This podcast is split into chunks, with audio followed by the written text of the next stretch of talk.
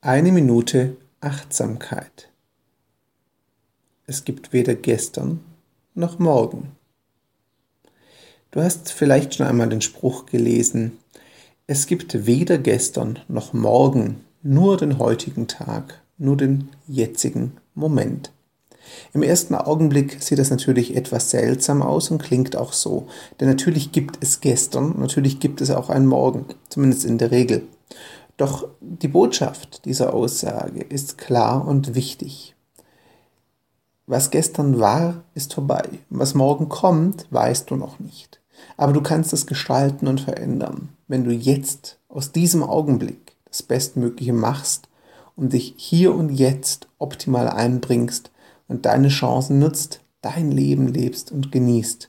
Deswegen lebe so, als gäbe es kein Morgen und kein Gestern, Genieße diesen Augenblick.